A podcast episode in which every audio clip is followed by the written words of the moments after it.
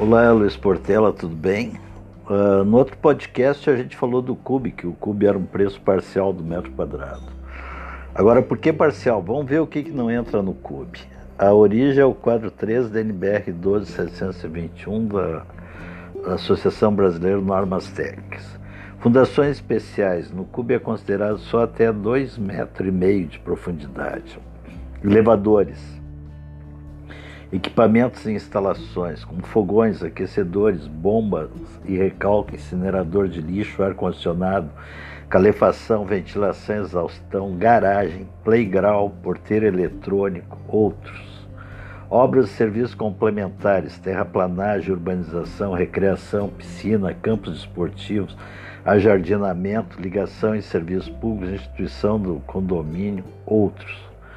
Serviços especiais extras, imposto e taxa, ISSQN, INSS, PIS, COFINS, contribuição social, etc.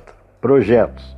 Honorário de projeto arquitetônico, cálculo estrutural, projeto de instalação, outros projetos, como hidráulico, o elétrico, etc. A remuneração do construtor e a remuneração do incorporador. Aí depende do projeto, depende se o empreendimento tem ou não a grife, mas se estima em torno de 25% esse lucro, sendo 10% do consultor e 15% do incorporador. Ok? Então você pode ver que são bastante coisas. Né? A gente considerou alguns elementos fixos, como impostos, taxas, lucro do consultor, do incorporador, instalação de condomínio e honorário de projeto.